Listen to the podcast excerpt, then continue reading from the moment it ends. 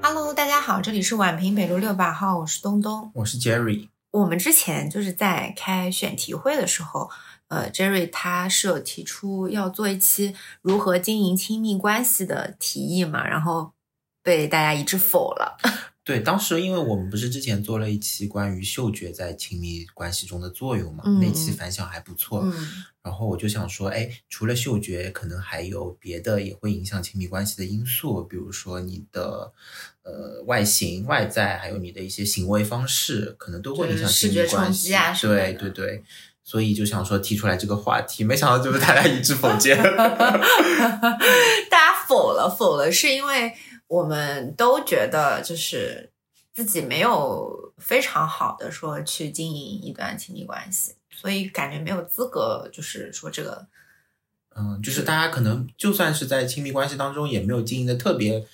尽善尽美，也也在学习摸索过程中，可能我们没有这个资格去教大家怎么真的处理好这个关系。嗯，当时就觉得这个选题对于我们来说有点太宏大了，嗯，然后又觉得，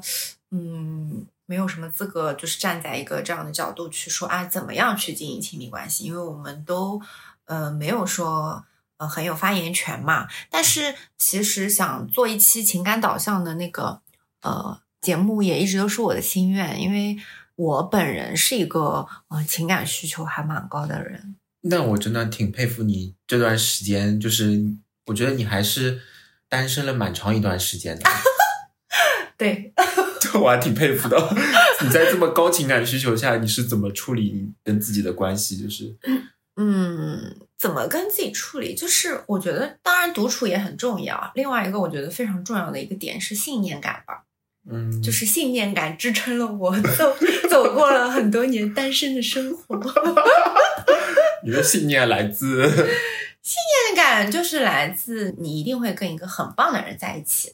你现在没有和他在一起，只是为了遇到真的适合你的那个人。所以你愿意为了那个人忍受现在短暂的孤独。对对对，我是宁缺毋滥的那种类型的。嗯我觉得我这个人在感情里面的兼容性还是比较低的，哦，就是嗯，不合适的人我没有办法就是凑合一下算了的那种。嗯，那我们其实也有在群里面讨论嘛，就是我们群里面的年龄大概 range 是在二十岁到四十岁嘛，也包括了不同的性别和不同的性取向。就是有一位朋友就说到，会有人情感需求不高吗？对呀、就是其实是这样子的，就是因为我之前跟 Jerry 在聊的时候，他说他自己是个情感需求不高的人，然后我是对自己很清晰的认知，觉得我自己情感需求很高。然后呢，我就在群群里面征集说，哎，你们觉得你们自己情感需求高吗？然后大家非常一致的，就是说高啊，非常高啊什么。然后那里回答问题的人有男有女，有、有零零后，也有八零后，然后有学生，也有做金融从业者啊，就是总之大家的那个嗯职业的 range 也很广。嗯然后，但是大家都非常一致的，就是说，哎，都很高。然后有一个人就说，他说情感需求不是人类的基本的那个需求吗？所以我其实就是还是觉得，哎，还蛮意外的，就是不论男女，大家都是说，哎，我们我的情感需求都很高，也没有任何人避讳。所以呢，我就有想说，那情感需求这个东西，到底跟我们的科学能不能解释啊？跟你的基因啊，或者说什么神经递质啊？毕竟我们是个医疗哈。啊，那就不得不要扯回到我们关于神经科学相关的内容啊。就是其实我也看了一些资料，关于情感需求这个高低到底有没有相关的科学解释，其实是有一些的。就是每个人的水平其实不一样，来自于我们每个人的神经发育的多样性。嗯就每个人他的一个基因表达不同，比如说跟血清素相关的、五羟色氨酸相关的一些酶的相关一些基因，跟多巴胺分泌相关的一些基因，就是这些基因的表达不同，就可能导致你这些神经递质在你那个大脑当中的一个浓度不同。那嗯这些神经递质的浓度不同，就可能导致你在一些不光是情感需求了，可能在你的注意力、在你的、哦对，在你的冲动的行为上面，可能表达表现方式都都不一样。我今天正好在我们医学部正在交流，就关于呃 ADHD 就承认嗯多动症的这个相关的一些知识的分享，他就说到，就是呃成人多动症主要还是由于它的多巴胺跟去甲肾上腺素能这两个神经递质在它的那个突触间隙的水平不够高。然后关于其实呃多巴胺这个神经递质其实是来处理周围的噪音的，就是能够让你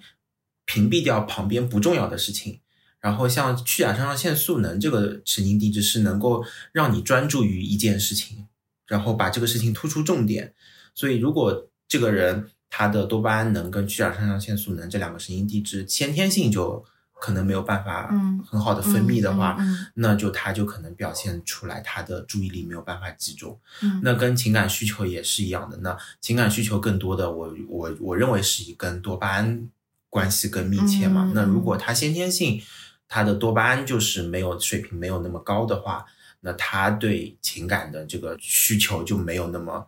强烈。它先天性的多巴胺的那个含量比较低，但是感情的话，它不是一个多巴胺的浮动吗？那我就很好奇，就是他如果他本来基本水平比较低，但是他遇到这个心动对象之后，他还是有波动，那他那个波动可能就没有别人那么强嘛，哦就是他可能振幅也小对，振幅就小很多。对，然后除了这个神经递质呢，还跟我们大脑当中的一些解剖结构也有相关系，比如说跟我们记忆密切相关的杏仁核、海马体，比如说跟我们调动我们的呃怎么讲呃逻辑能力、控制自己行为的能力的前额叶，还有前扣带回这些、这些大脑解剖结构也都是密切相关的。那因为每个人的这个我前面讲过的神经发育的多态性不一样，所以每个人的需求可能表现的也不一样。我之前就是看到过理论说，男性在三十岁以后，那个前额叶才会发育完全。嗯，所以说，男性其实在三十岁之后才会懂得什么是真正的爱。哦，有这有这个道理哦，可能哦，我是有看到那个 呃言论了嗯，对，确实有他的道理。就是三十岁之前的男生，他可能比较冲动，对，就或者说他可能就是 puppy love 的那种，对奶头乐。对，然后可能到三十岁以后才知道真正自己要的是什么。对对对对对，有可能。所以这个是从生物学的那个角度来说嘛，但是呃，我们在查资料的时候也有看到，就是说呃，这些研究其实现在还在进行中，没有说对，没有一个很完美的一个对对解释。对对对，就是还是说有一定相关性嘛。嗯然后呢，我们当时在群里面聊的时候，就会说，那情感需求就是一定是爱情吗？呃，爱情又和别的感情有什么区别呢？那你觉得情感需求一定是爱情吗？我觉得肯定不是啊，不是，还是不只是？就是不只是对。嗯嗯就是我很认同，就之前我们跟瑶瑶聊天的时候，她提到的一个观点，她认为就是，嗯、你对这个感情的需求，你可以把它拆分成很多个部分，找很多不同的人来满足。就比如说你爱情，你可以找一个人，但是你可能，嗯，比如说你有关于什么，嗯，怎么讲？理性相关的讨论，你可能跟这个人没有办法很深的共鸣，那你就找另外一个人讨论。然后你有你有一些兴趣爱好，你可能跟你这个呃你这个伴侣也没有办法满很好的满足你，你可以再去找别人再完成，比如说一起打羽毛球也好，打网球也好，或者什么呃各种各样的娱乐活动，打游戏也好，就是你不一定要把你所有的需求投射在一个人身上。啊，我理解，我理解。嗯嗯，但是我觉得，首先嘛，就是人都是比较懒的，就是我觉得大家理想中的模型应该是说，能够有这么一个人，他可以又是你的好朋友，他又是你的伴侣，因为其实也是有一研究，就是说，呃，你的伴侣又是你的好朋友的同时的话，你们的幸福感指数会增加很多。嗯就是说，如果你你的伴侣跟你有同样的爱好，然后有同样的一些就是认知，嗯，这个是你们就是进入幸福的一个非常重要的条件，那是很理想的，是理想中的模型。但是我理解你刚刚说的，就是说，如果你就是嗯没有办法找到一个这样的伴侣的话，你可以就是在不分手的前提下，把别的需求可以分散一点嘛，就是把鸡蛋放在不同的篮子里嘛。对，呃，因为其实爱情它是有排他性的，就是嗯它可能跟呃别的感情最大的一个区别就是它的排他性是比较强的。呃，这个就是说，因为我觉得爱和那个感情的那个来源，不是说只是特指爱情，但是爱情带来的体验肯定是没有办法替代的，因为你爱情的那种很强的那种排他性，还有这种亲密接触的那种嗯，体验的话，别的感那个情是不能带来的，对对对对因为爱情它可能包容了性，包容了亲情，包容了各种各样的感情。对对对其实不管正面的、负面的，可能这个爱情里面它都包含了，所以它的体验是亲情也好，友情也好，就不能相比拟的。对，然后我们当时就说啊，那就是你谈恋爱的话，其实你觉得最快乐的事情就是获得多巴胺和内啡肽。嗯那你比如说友情啊、呃亲情啊，或者说你做一件快乐的事情，你撸个猫、撸个狗啊，然后做点公益啊，也是可以分泌这种多巴胺和内啡肽的。然后我们有一个朋友就说，你在骂街的时候，其实骂爽了，你也是可以分泌内啡肽的。然后我当时有认真的想了一下，说，哦，那是啊，那难道你就？嗯，一直去跟人家吵架嘛？那你吵架的时候，你也是可以获得快乐，对吧？吵赢了的话，哈，嗯然后我后来就想，哎，我说不对，我说爱情可能是你骂完街之后可以抱着一个人就是哭一下，说啊，刚刚真的是气死我了，什么什么之类的，这可能是爱情吧？就是我不知道你有没有看《繁花》，我看了一点就是那个《繁花》里面有一个情节，就是那个卢美玲打宝总，啊，我看到这段了。哦，嗯，对，就是呃，当时是那个汪小姐惹了那个卢美玲，嗯。啊、然后就是当时卢美玲就是一定要把这口气出回来，嗯。然后呢，就是保总就站出来，因为很多人围观嘛，他就是意思说能不能给我个面子，就是不要嗯就是纠、嗯纠结了。然后卢美玲就说，那这个耳光我是一定要讨回来的嗯。啊，那你就嗯，那你如果是这样的话，那要么打你啊。嗯，然后宝总就是说，那你打我好了。嗯那因为当时那个设定的那个情况下，宝总是一个非常风云的人物，嗯然后当时就有人就是在旁边有个旁白，就是说，呃，这谁敢打宝总呢？嗯然后刚说完，然后卢美丽一个耳光啪打在宝总身上，嗯然后打完之后呢，那个镜头就切到卢美玲，然后卢美玲眼角含泪，就是她有点想要哭了，嗯。因为当时的设定是。呃，汪小姐的朋友就是打了那个卢美玲的老公，嗯。然后卢美玲是帮她老公出气，嗯。那她老公呢又比较窝囊的那种，嗯。然后当时就有很多人解读嘛，就是说啊，他说保总这么风云的人物，也愿意为了汪小姐出来挨你这么个耳光，但是你是为了你的老公在出气，但是你老公缩在那个墙角，就是都不说话。然后就说，哪怕是像卢美玲这么啊这种扎巴的人哈，就是嗯很强悍的人，他也是渴望被保护的，他也是有被保护的欲望的，他就会觉得很凄凉的那种。他不是有个姘头后面保护他吗？那姘头不在吗，当时，所以当时他有一个情节，就是他跟那个姘头两个人吵架了，嗯然后那个姘头就是跟他声音比较大声，然后卢美玲就是跟他吵完之后就说一句：“那你为什么要对我哇啦哇啦嗯？”就是带了一种娇嗔、嗯 撒娇的那种感觉嘛，就是说，嗯。无论是再强悍的人，他也是希望希望就是被理解、被保护，然后有这个很强的情感需求的，就是说，但是我是觉得，就是这个人不一定要是伴侣啊，有时候就是如果有那么一个朋友可以为你对对对，抛头颅洒热血，或者你的父母可以为你做到这个程度，你也能在他身上找到很强的安全感，很对对很强的这个对对对精神的寄托。对，但是其实啊啊，当然现在的社会环境很难讲，但其实真正能够一直陪你下去的，应该是伴侣，对不对？因为你朋友他也有可能有自己的伴侣，你父母也可能会老去，对不对？嗯对，那当然，现在这个社会可能就是伴侣如朋友了，就结离结离好像随意。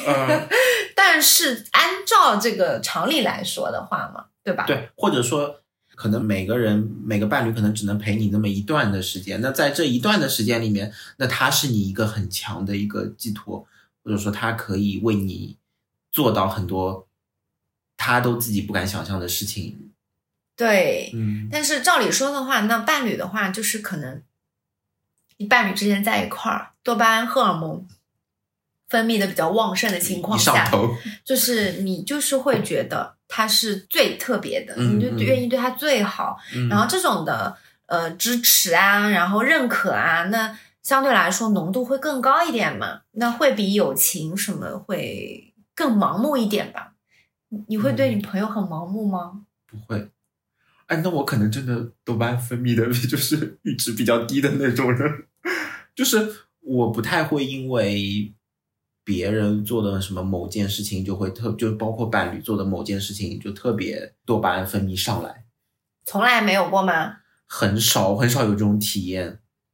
哦，但呃有过、哦有过一次这种体验，就是哦我有一次就是刚认识的那个那个当时的那个伴侣的时候，嗯就是我朋友圈分享过一首歌，嗯周深的那首什么《化身孤岛的鲸》嘛，嗯，然后结果我就有一天我们去他家里的时候，嗯就打开门就音乐就在放那个在放那个音乐了，那一瞬间我是有上头的，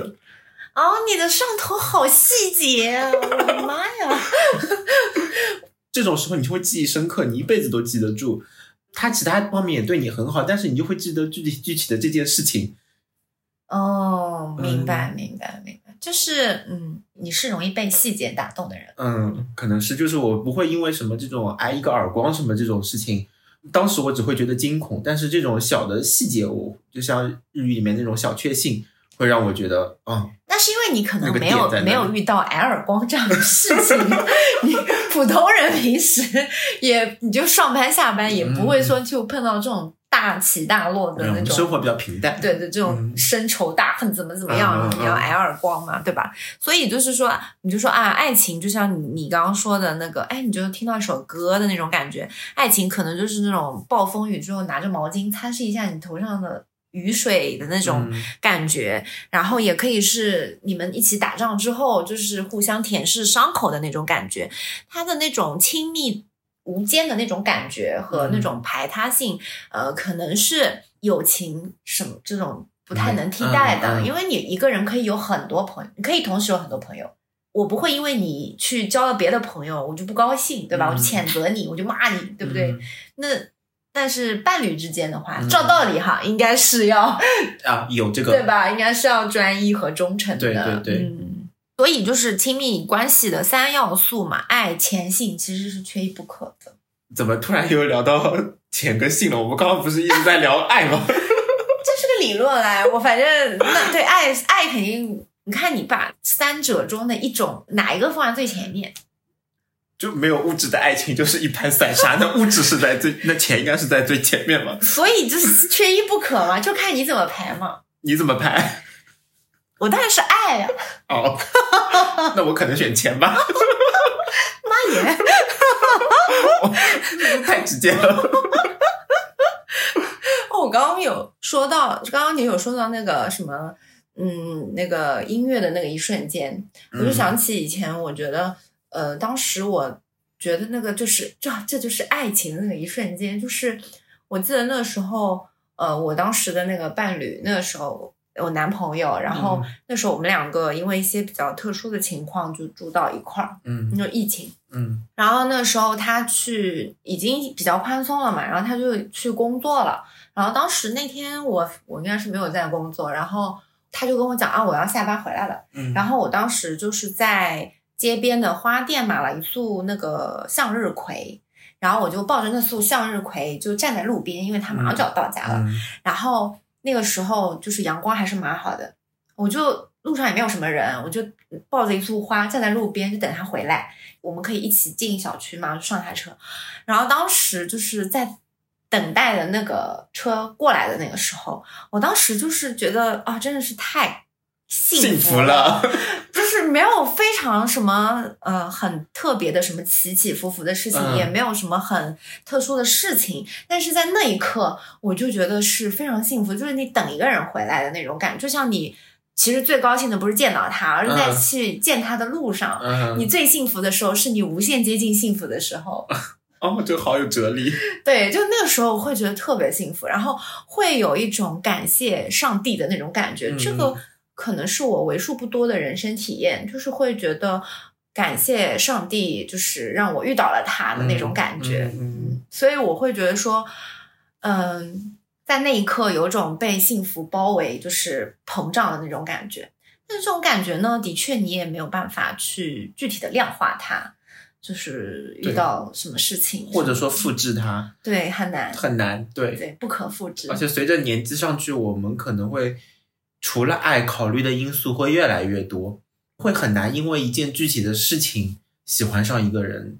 但是会考虑他的各方面的条件、外在。你很难因为一件具体的事情喜欢上一个人，但你很容易因为一件具体的事情不喜欢一个人，嗯，是吗？对，我觉得其实人的那个心动的那个频率，好像的确是会，随着年龄而对对对，变慢。你，你连心跳都会越来越慢。对，就是因为可能，我觉得还有一个解释就是，你可能随着你那个你之前的那个经历什么，你的阈值就提高了。就是原来可能你就抱着一束花等着他，然后我听到一首歌什么，可能就很感动的瞬间。你可能再过十年，你可能是需要抱着两束花，怎么一片花海啊什么之类的，什么 我可能要什么一个演唱会什么这种，你要演唱会上他上去唱是吧？对之类的，可能才能挑动起来这个，哦，或者说我们随着年纪上去了，我们周围的这个噪音太多了，你看不到对，这个人的闪光点。那我觉得一方面是要自己去呃克制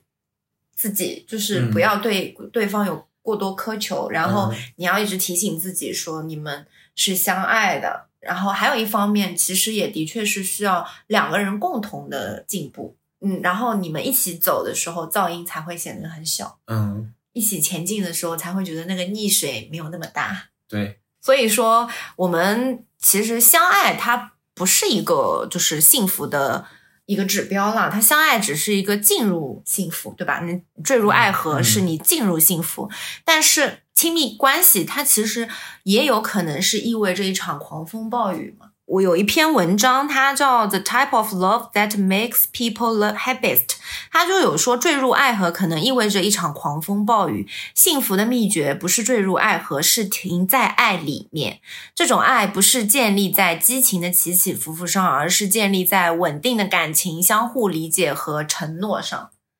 我的理解是，他所说的承诺是不一定口头就是说出来的承诺，嗯而是你们呃内心都知道，就是我是你的唯一，你是我的唯一的那种嗯承诺，就是可能是你们两个默契中内心就是给对方下的这个承诺。比如说，你知道今天他一定会在家里等你的，就是那种嗯承嗯感觉。嗯，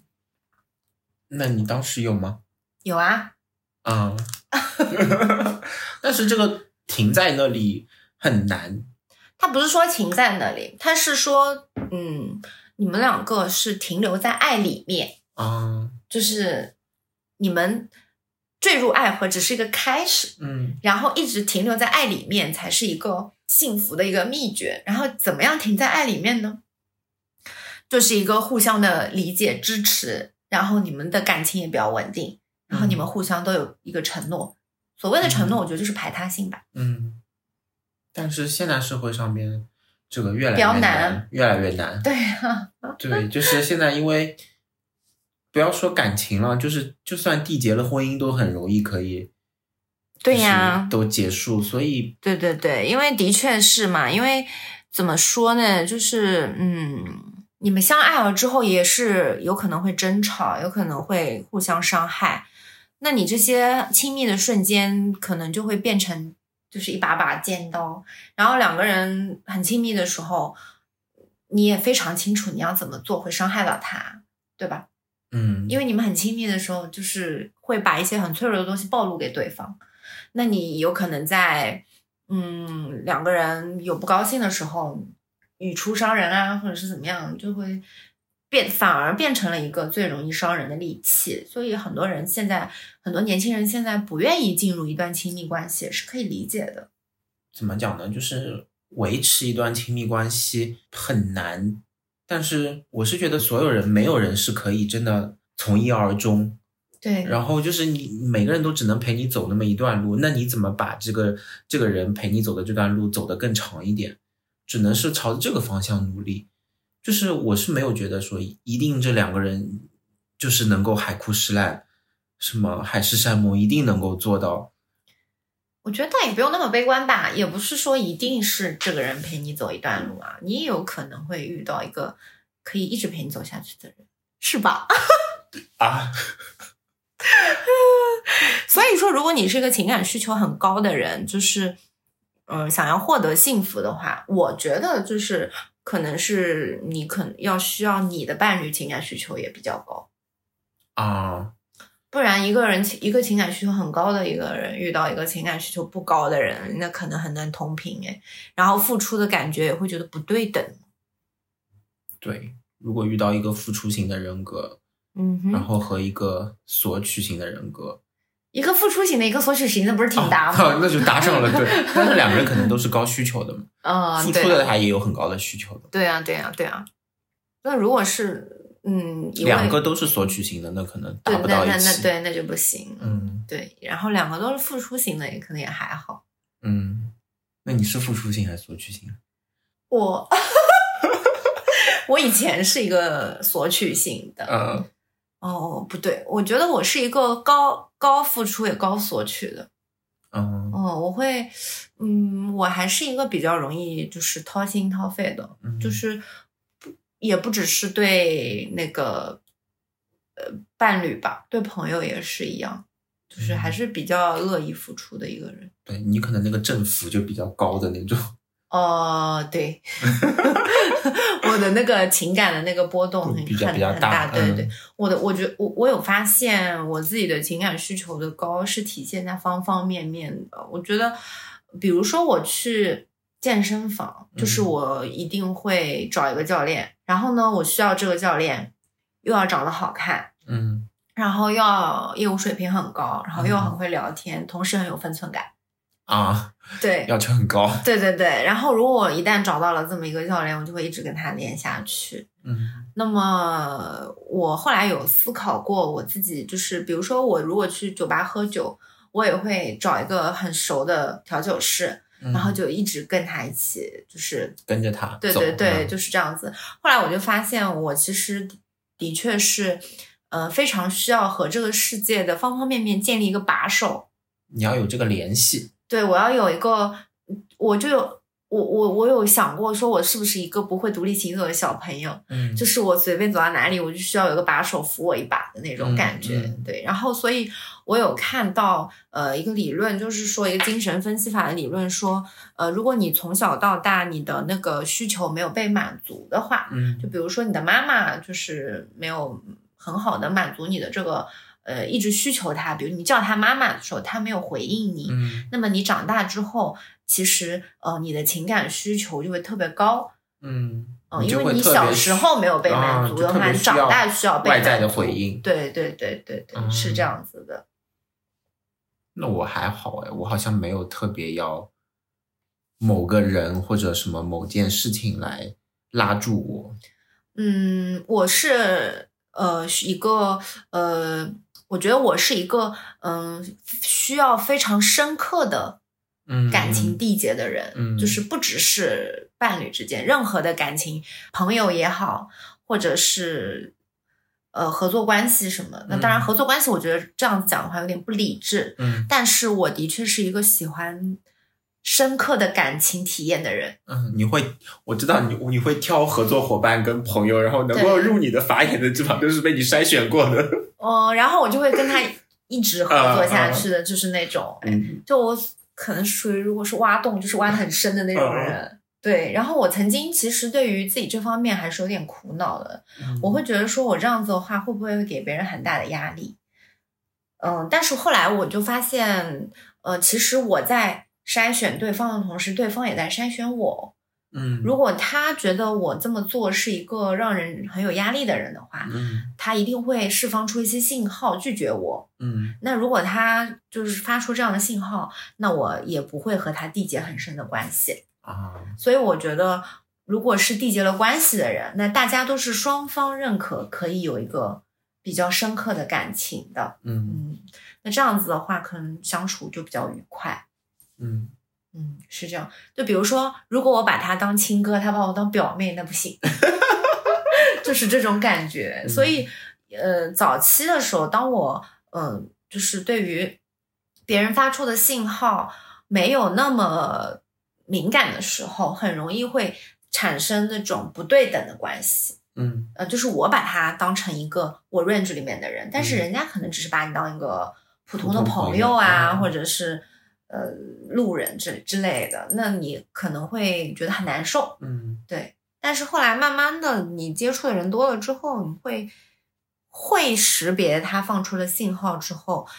那就会比较愉快。嗯，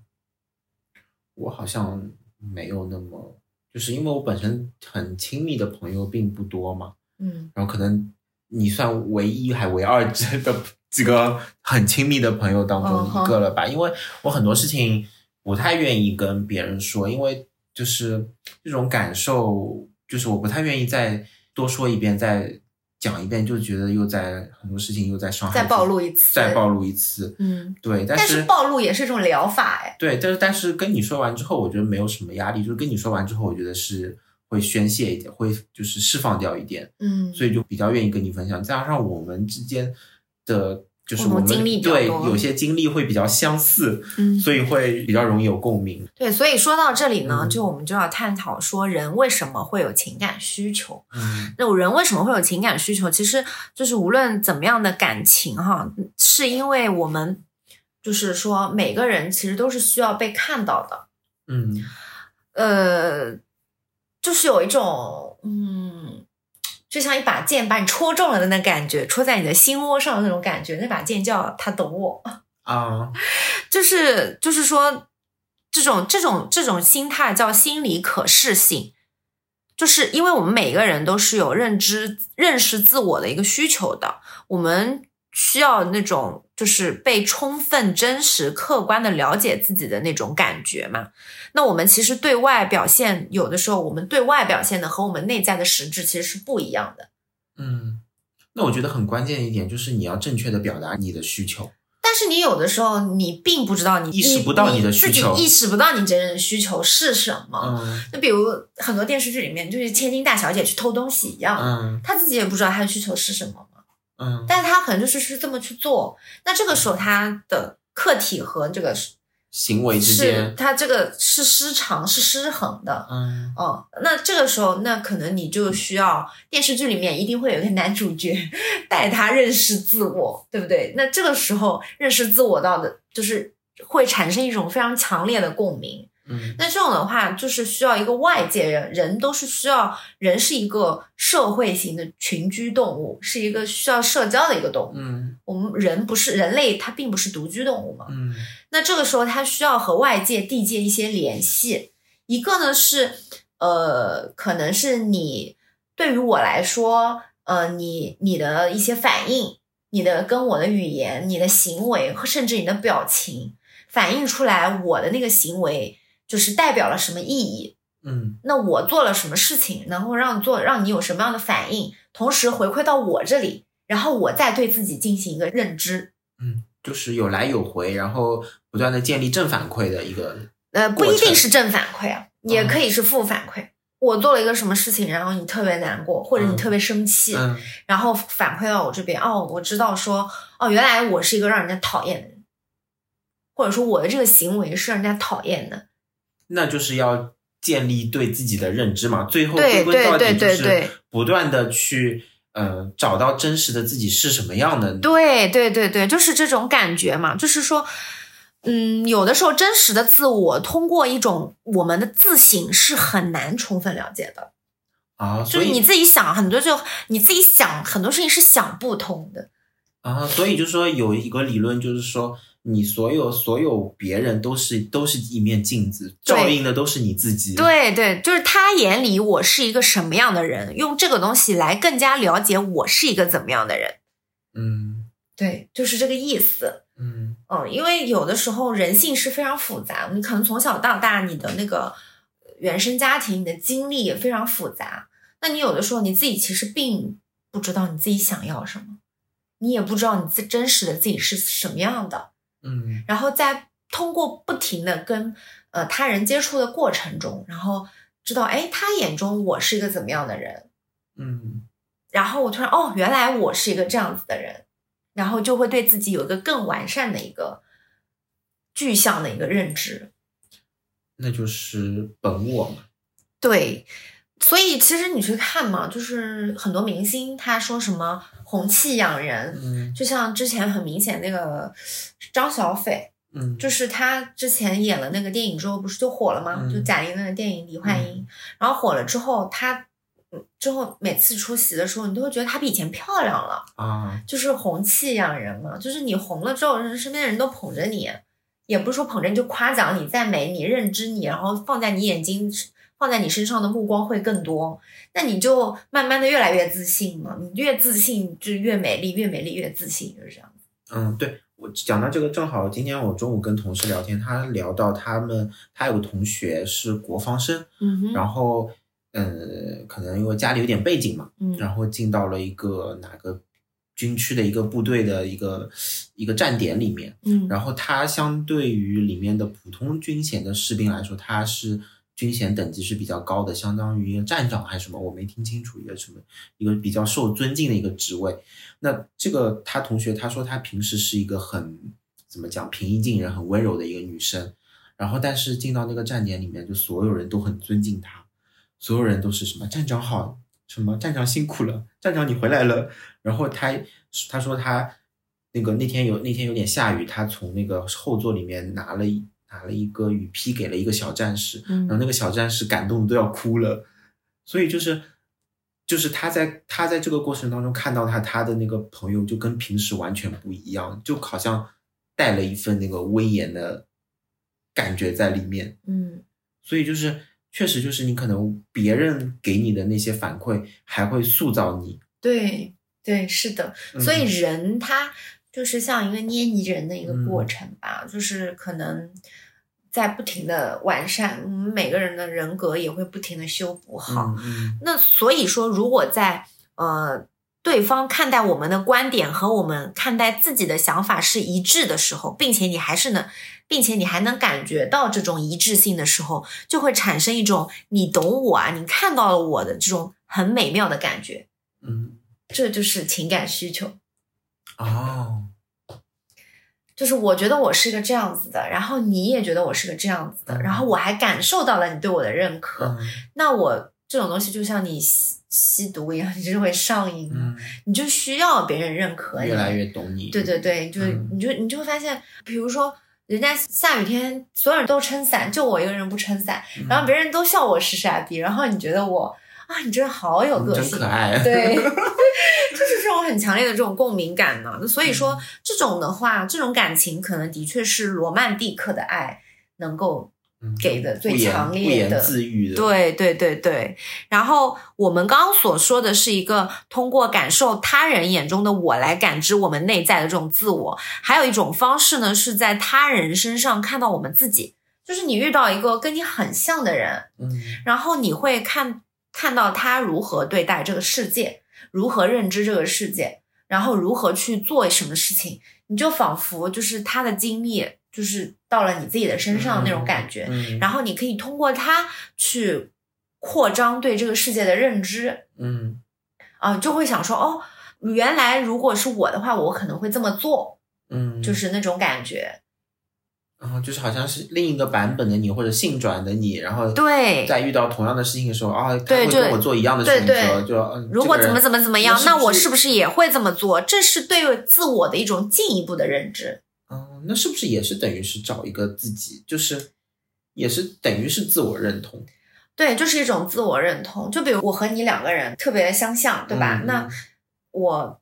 现在开始每天疯狂健身，嗯 每天早上五点钟起来学英语了。嗯嗯然后你会觉得，哦，那我们本来这么像的，我是不是原来如果可能是我的话，我也会这么做。嗯，然后你可能你就会也这么做了。嗯那大家就是就互相共同进步了？对对对，就是这些影响，就是会互相影响。嗯嗯嗯，这就是也是一种呃对自己认知自我的一种进一步的认知了。嗯，这两者结合在一起，就是说一千道一万，就是对自己更多的看见。但是话说回来，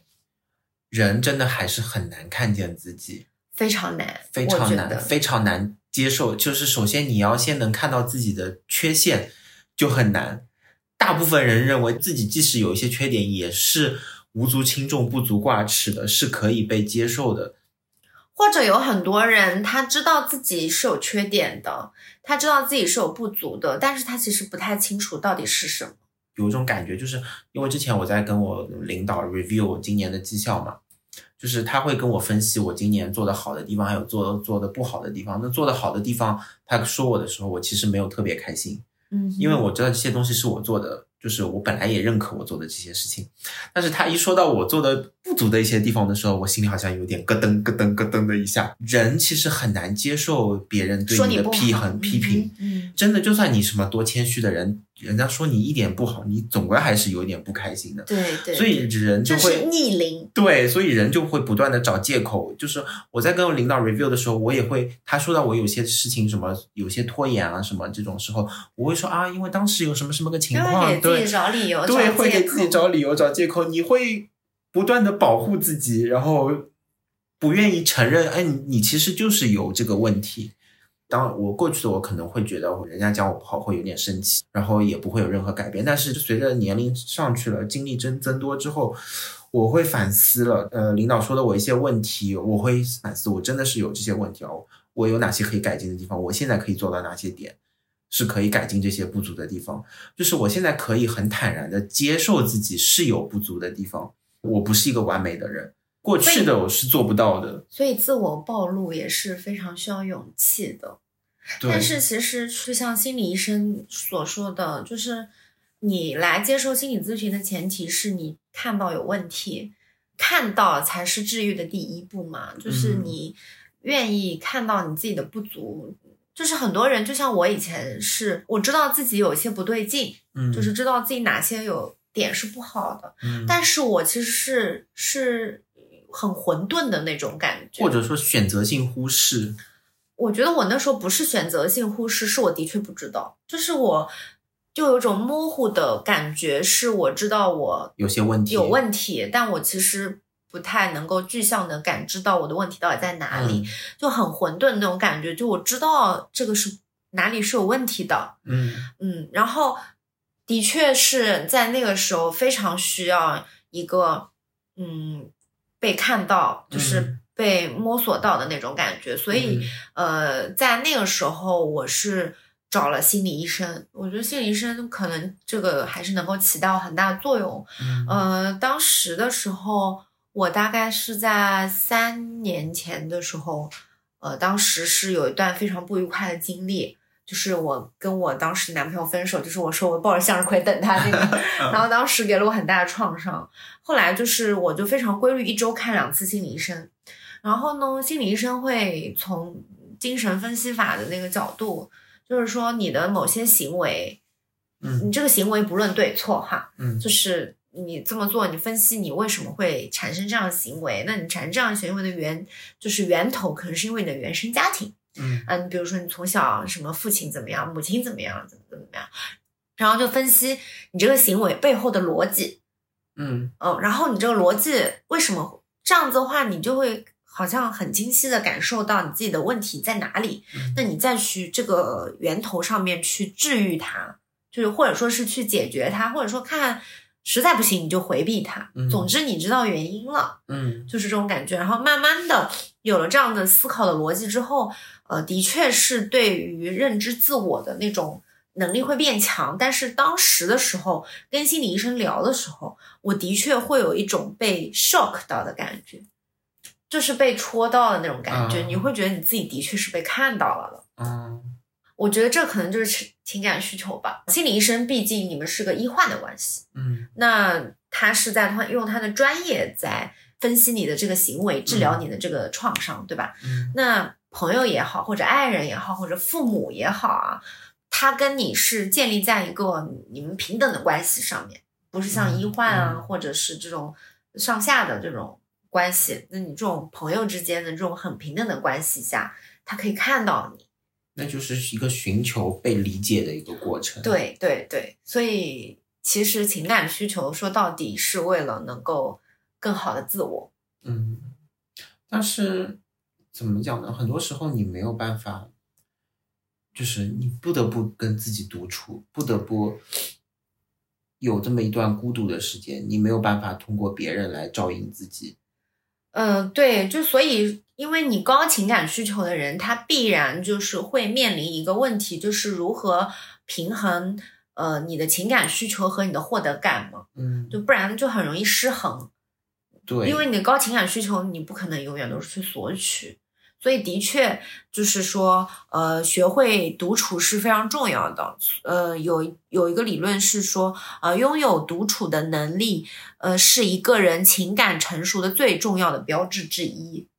嗯嗯，你要学呃学会呃如何自己和自己相处。呃，以前有过一个实验，嗯就是把把几个人就关在一个小房子里面，大概就四十平吧，嗯嗯，然后关在这里面，然后呢，呃，当然是每个人一一个空间哈，嗯。然后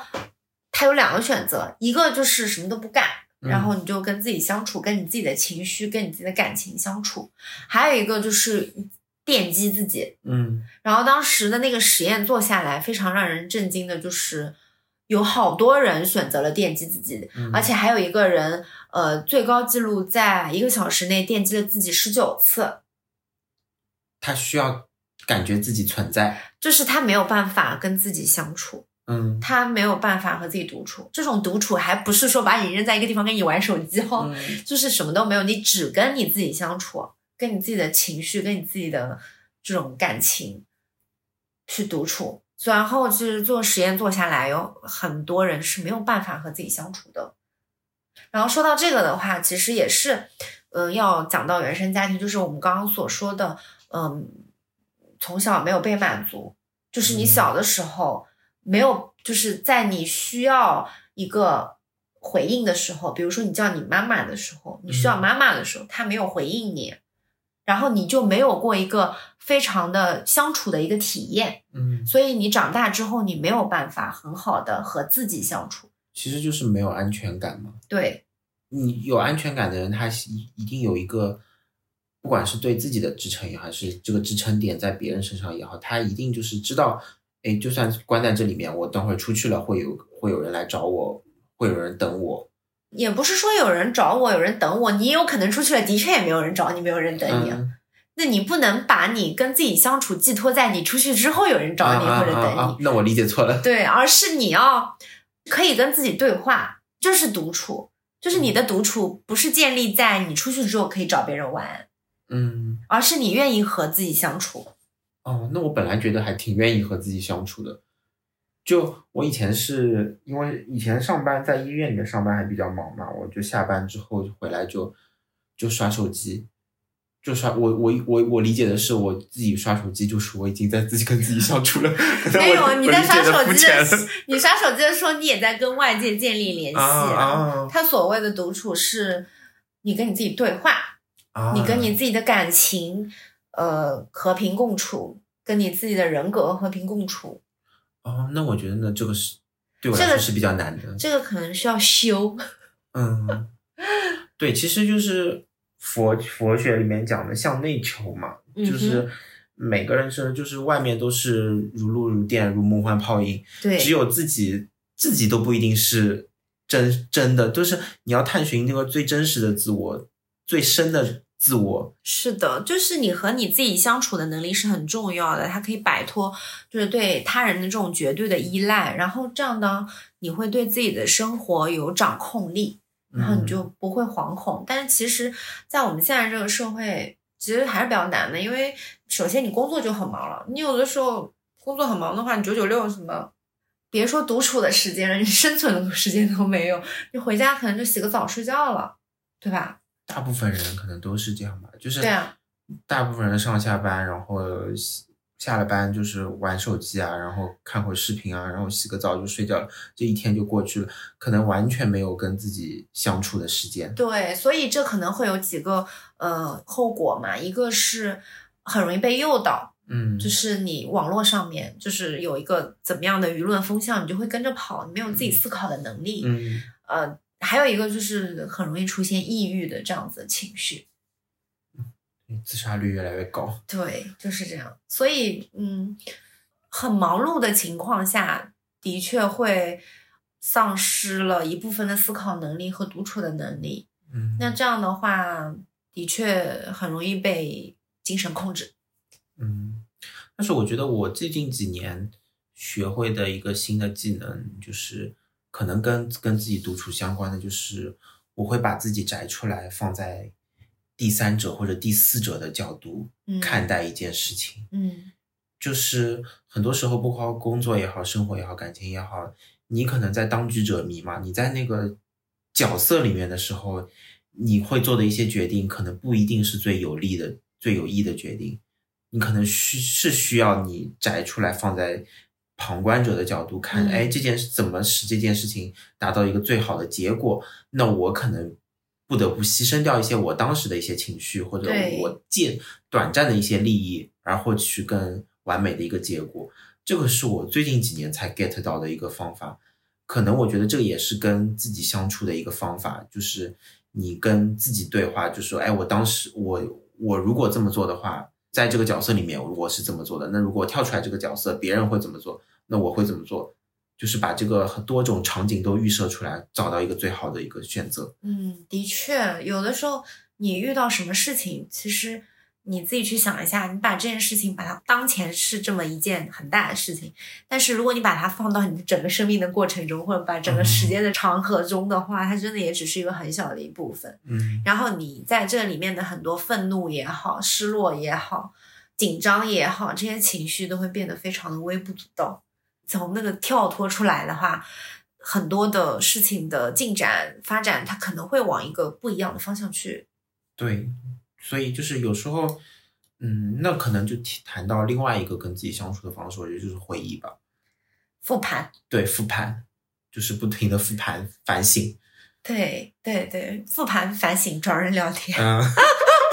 因为我是一个很爱 deep talking 的人，嗯嗯、就是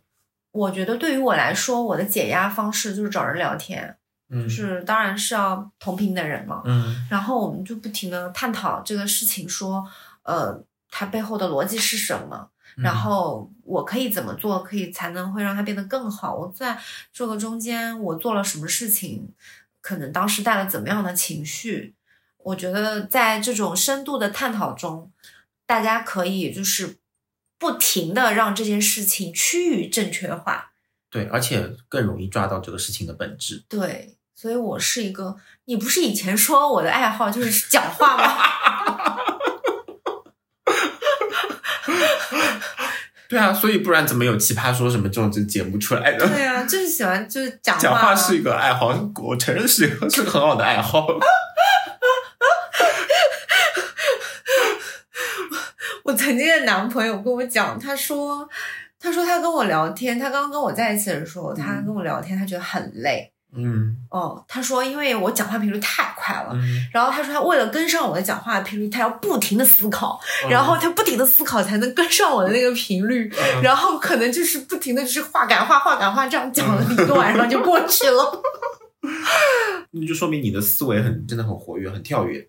而且我觉得你还有一个特质是你，你你其实讲话的秘籍，其实在于你把一件事情描述的很具体、很细节，就是你可以生动形象的描述的，比如说一个杯子上面它有哪几朵花，然后它的它什么哪里豁了个口什么，你都能描述的清清楚楚。然后就我不用亲身经历这些事情，我都已经大概 get 到这个事情的全貌了。身临其境。对，那像我这样的人，可能很适合小学写那种记记叙叙文。那你会背背老师批流水账？我小时候作文写的还可以，就可能很适合讲故事。嗯我会参加讲故事大赛。那你记忆力很好，而且就很多年前的事情我都不太记得了。我们读大学的时候一些细节，我，你这真的这个连这个老师的叫什么你都记得。也是选择性的啦，有些 有些也是真的不记得。对，的确是这样。所以我觉得，嗯，情感需求它，我以前的时候会觉得我自己的情感需求太高了，嗯然后我会觉得说，哦，像我这么高的情感需求的话，嗯，可能很难找到一个跟我同频的同频的，或者说能够满足我的情感需求的人。嗯但我后来发现，呃，但只要你正确的认知到了你自己、你的需求，你正视你的需求，又能够给自己很好独处的空间，嗯就是科学的这种很高的情感需求，你会在人生的道路上遇到很多同频的人。嗯就是我觉得，就你是一个这样的人，你就正视他嘛，你就正视你自己是个怎么样的人，然后你去正确的寻找你的同伴。你就是科学理性的自我满足。对，就嗯可还是可以获得你想要的东西的。我觉得没有必要说，啊，我觉得我情感需求很高，那我就要不停的找朋友，这样不好。嗯那我要做一个低情感需求的人，我觉得这个很难的，我做不到。嗯，嗯，那就是接纳自己嘛，就是对，接纳自己，或者说，我想说，不然我我本来想说的是，就算是个情感需求很高的人，也不能说什么不停的找朋友，不停的从别人身上获取，对呀、就是不停的要从别人身上获得认可、获得支持，然后自己没有内核。对，那就是一种自我成长了嘛。嗯，你的克制，嗯你的自我成长，然后你向内所求的。嗯你我觉得情感需求这个东西也不只是对外界的，也是对自己的。嗯你自己可以自己满足的情感需求的话，那也 OK。我情感需求高，我可以做一个人可以做很多事情，这些事情也可以去满足自己的情感需求。嗯，所以其实，哎呀，我们聊了这么多，其实我还想说的一点就是，大家不要着急嘛。有些人、有些事，你可能还没有经历过，你确实是不了解。对对对然，后，因为我们可能稍微年纪稍长了，因为我第一是我年纪也不小了，第二是嗯我觉得我一直都觉得自己是个体验派。嗯，就是我一直都告诉自己，人生就是要多体验，就什么事情都要去做。当然，违法犯罪不能做，嗯 就是什么事情在合理范围内，你就去多去做，多去感受。你没有去做，你没有去感受的话，你怎么知道这个事情是不对的呢？嗯，对嗯，就不要着急，大家慢慢来嘛。对。然后我一直都是呃告诉自己，就是任何事情发生，它总有它发生的道理，然后它发生在你身上。它一定会对你产生一定的帮助，哪怕这是一件不好的事情，也是为了让你更强而已。嗯，哦，你这个觉悟很高，对，暂时是这样。就确实，我现在也是有差不多的这个跟你这样的想法，嗯但是我真的就是不停的回想，我几年前就觉得自己以前好幼稚，有一些风吹草动，或者有一些不好的事情发生，我当时觉得。怎么这个怎么是老天对我这么不公平？怎么这么多不幸的事情发生在我身上？什么？但是后来想想，哎呀，这些事情是我的转折点。对嘛，就是你会，你应该想说，嗯、你没有幼稚过，你怎么知道成熟是什么样子的？嗯，然后这些挫折没有发生在你身上，你可能就永远都很幼稚，对，人也不可能突然就成熟。成熟了，对，嗯，嗯，好啦，那就讲到这边呢。呃，希望大家可以呃正视自己的情感需求。如果你是一个跟我一样情感需求很高的人，然后你就去找一个这样子的出口，就嗯正视自己、接纳自己，然后去快乐的做一个高情感需求的人，并且同时也可以很好的自我相处。嗯，好的，那本期节目就到这里，嗯，好，大家再见，拜拜拜拜。